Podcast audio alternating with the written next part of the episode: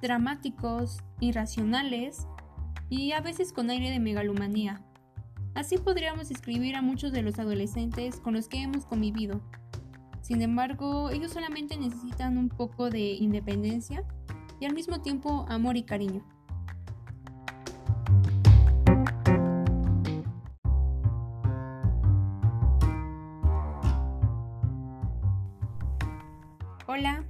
¿Cómo están? Espero que muy bien. Me da gusto poderlos saludar una semana más. Y pues, bienvenidos a este podcast con Jacqueline Roa.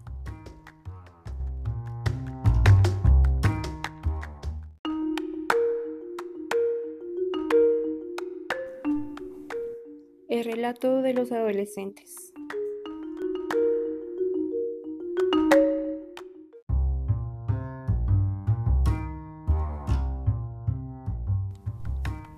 El día de hoy narraremos una historia de una chica, la cual nos menciona cómo empezó a darse cuenta que estaba pasando de ser niña a ser un adolescente, con simples cosas que ya no eran igual, como en la forma que le hablaba a la gente y sus familiares, a aspectos biológicos y fisiológicos.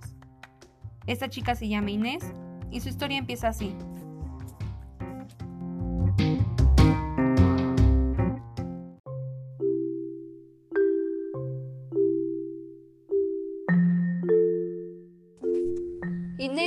Una chica muy querida por todos sus seres queridos.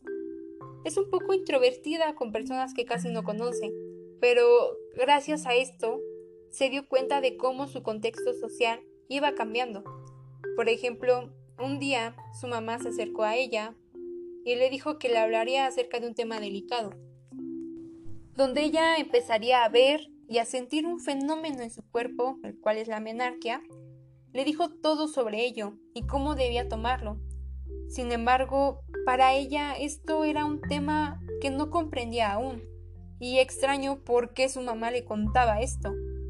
Para ella esto era algo común, ya que lo veía en su mamá una vez al mes. Pero lo extraño para ella era de por qué le sucedería a ella a los 11 años de edad. Pasaron, los días y ella estaba en la escuela y durante su clase de ciencias naturales, la maestra le explicó acerca de los cambios sexuales secundarios que sufrirían.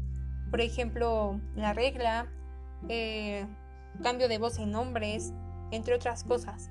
Le explicaron todo los cambios fisiológicos, pero no los cambios psicológicos, cognitivos y sociales que sufrirían. Sin embargo, Inés todavía no comprendía muy bien esto, ya que ella pensaba que solo le sucedería a la gente mayor o adulta. Los días fueron pasando hasta que ella vio cambios en sí misma, como el gusto por jugar con sus primos se hacía cada vez más aburrido y tedioso. Ya no le gustaba ningún juguete, ni las cosas para niña. Se interesaba más por su imagen y que sus amigos la aceptaran.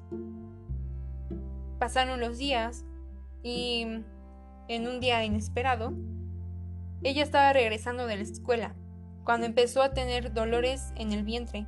Ella pensaba que estaba enferma del estómago, pero pensaba mal, pues sentía algo extraño, una sensación extraña entre sus piernas. Ella inmediatamente fue al baño y se dio cuenta de que estaba experimentando aquel fenómeno que su mamá y su maestra le mencionaron. Ella lo tomó de buena manera. No se puso triste ni desconcertada. Fue optimista y resiliente ante la situación. Ella le avisó a su mamá y su mamá le dijo que qué es lo que tenía que hacer.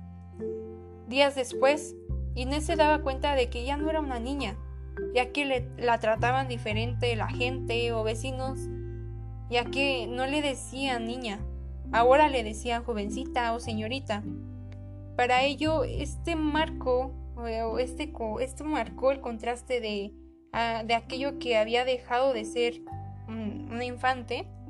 Incluso ella se veía al espejo y veía que sus senos estaban más grandes de como los había visto antes. E incluso niñas más pequeñas que ella le decían que por qué tenía eso en el pecho. Ella le avergonzaba que le preguntaran esto y trataba de ocultarlo con suéteres o playeras más holgadas.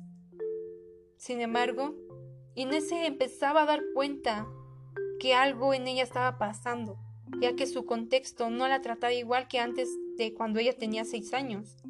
Se daba cuenta de que era distinta, de que se estaba transformando en adolescente.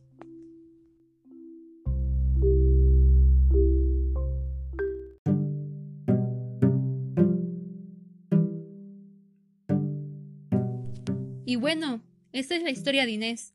Vaya historia.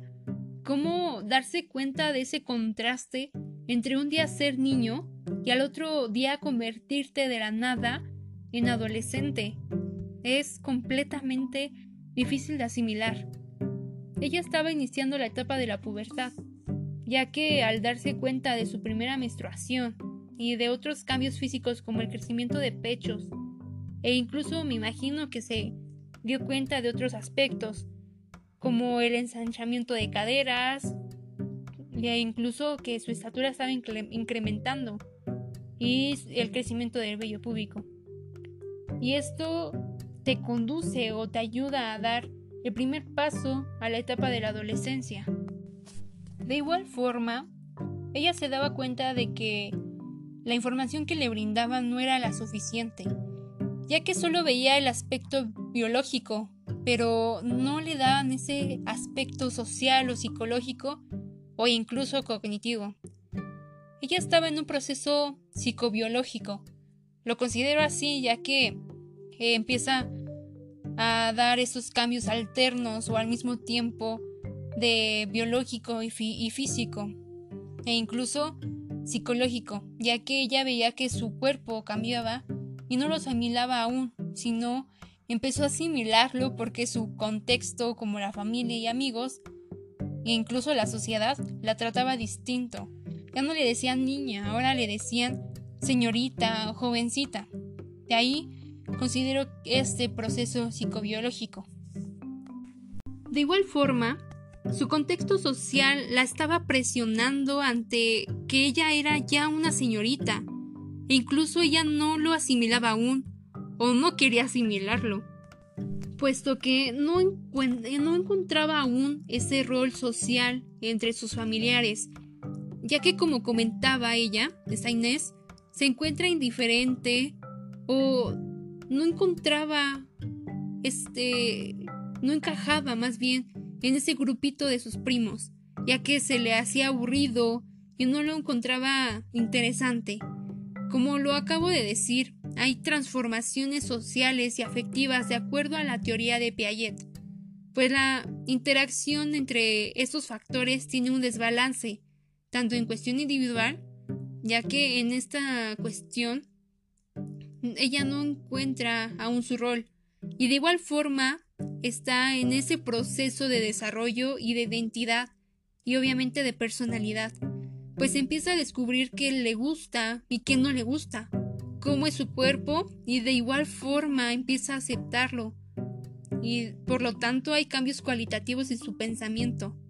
En la cuestión social, ella es presionada, aunque ella ya es una adolescente, y ella no está de acuerdo, pero su cuerpo se está transformando. Y aquí entra la etapa de maduración, en donde ella tiene que asimilar que es ya un adolescente y tiene otro rol y objetivo en, la, de la vida, en la sociedad, e incluso ella al final dice que ya lo hablar o anotar. También ella empieza en ese proceso de toma de decisiones, puesto que empieza con su menarquia y otros factores característicos de la adolescencia, como juntarte con tales personas, consumir tal cosa o no, entre otras cosas. Y en ella está la obligación de tomar una de las mejores alternativas para resolver sus problemas, al igual que empezar a ser autónoma de sus padres y ya no depender de ellos para realizar sus actividades.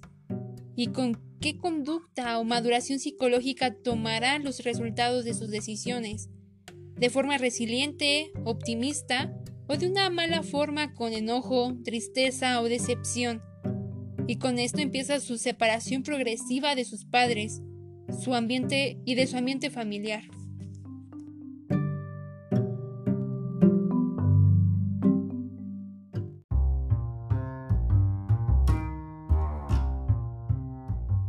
Y bueno, esta fue la historia de este capítulo, de la historia de Inés, ese contraste entre un día ser niño y un día ser adolescente, realmente es un proceso donde, donde hay mucha asimilación, donde tienes que empezar a recibir ese rol, ese nuevo rol en tu vida, esos nuevos hábitos en tu vida.